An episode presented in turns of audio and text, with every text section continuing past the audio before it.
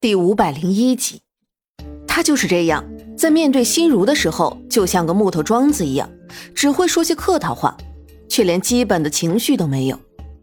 心如气得都快吐血了，他要的是一个能够和他出谋划策的盟友，并不是一个只会说客套话的木头啊。如沁让他来结交精华，焉知他根本一点都不在乎啊。精华。你到底是想要我做什么？你是不是不喜欢我？心如深深的吸了一口气，决定换个方式对金华说话。你看到那个黑漆漆的匣子了吗？金华没有答话，而是将目光投向那个黑匣子。心如顺着他的目光看过去，看到的是一个很阴森的东西。他想到了那一天，清河的眼神。那黑色的匣子似乎就像是清河的眼睛，那么的无助，到了最后变成了那样空洞的样子。他失控的大喊一声，整个人绝地而起，连带着桌子上的茶水都被他带翻在地上。茶水翻溅在他的身上，让他的衣裙都湿了一大半。这是怎么了，心如？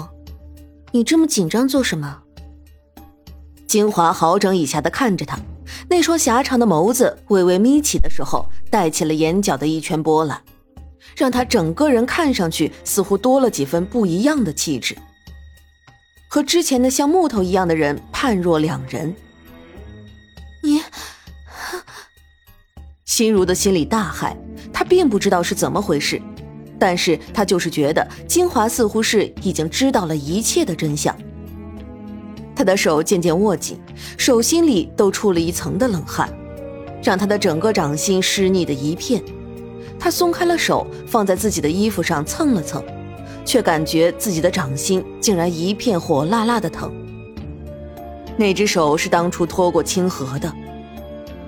心如，你怎么这样一副表情？那只是一个黑匣子罢了。金华的唇角微微扬起，眸中的神色却是变得越发的阴狠起来。原本他也以为清河的事情是如沁一个人做的，但是现在想起来，心如每一次见他都会是一副心虚的表情。这样看起来，清河的那件事，心如未必就没有参与。他今日不过就是心血来潮的试探一番，没想到心如竟然就这样暴露了。金华，你，你，心如的面部表情已经完全没有办法维持平静，她的面色变得十分的苍白，甚至连步子都有些踉跄起来。清河的死状还真的是惨呢，他最喜欢的就是自己柔软的腰肢，那样。可以让他的舞姿更加的曼妙。只是可惜啊，他的腰肢被人截断，那可是一件很痛苦的事情啊。不知道当时他有没有绝望的向那个下手的人求饶呢？也不知道那个下手的人到底是怎么下得去这么重的手的。金华状似不经意的说着，不停的把玩着手里的杯子。心如在金华的话说完之后，脸色就更白了一分。他现在是无比的确定，金华一定是已经猜到了事实的真相。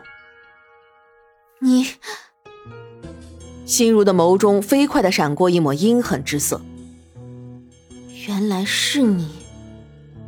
金华没等心如把话说完，就打断了他的话。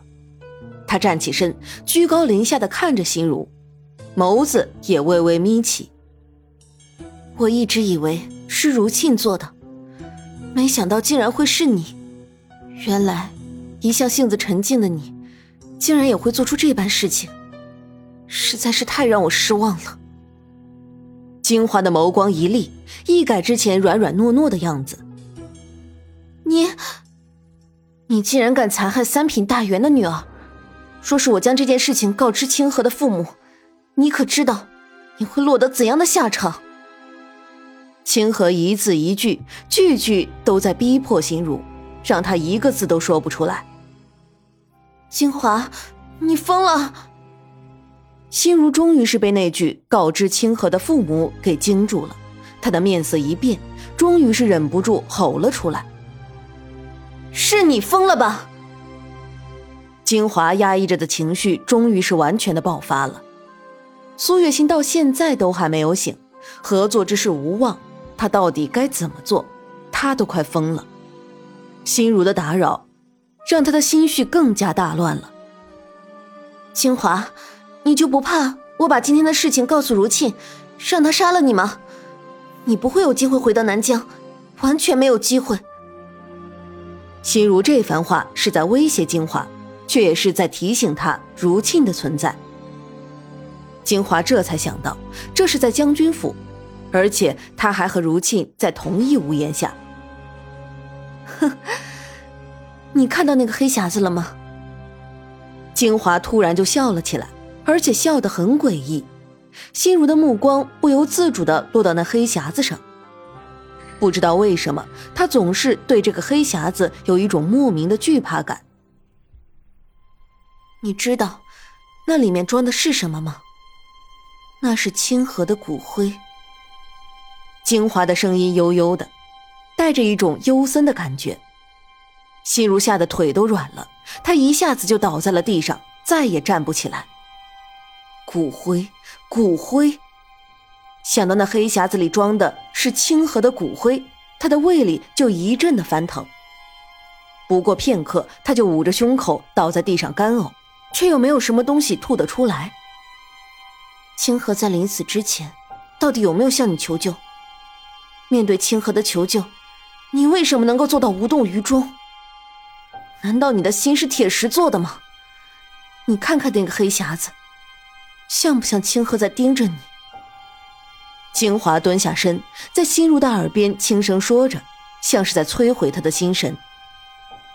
心如倒在地上，只靠一只手撑着地面。但是现在，他只觉得自己的内心羞愤难当。是啊，他为什么不敢救清河呢？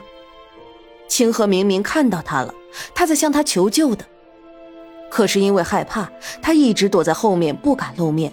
甚至连吭一声都不敢，他只能眼睁睁地看着清河眸中的惊恐一点点的扩大，因为看到他而产生的一点希冀也被他的懦弱给弄得消失殆尽了。清河，清河，现在只要一想到这个名字，心如的心里就一阵的慌了起来。我，不是我，不是我做的。心如看着金华那一览无波的眼底。突然觉得心里更加的慌张了起来。怎么不是你？如果不是因为你的放纵，清河又怎么会死？金华的眸中闪过一抹什么，随后他又开始对心如的心理进行攻击。我，我没有。心如否认，只是无论他怎么否认，他的心底深处也是应和着金华的话的。他知道，他知道的。你看呢？清河正在看着你呢。你瞧，他就要来向你索命了。谁让你不救他呢？金华的声音就像是催眠曲，不断的催眠着心如。心如害怕的环顾四周，面上的表情变得越发的惊恐起来。不，不是我，真的不是我。清河，你别来找我。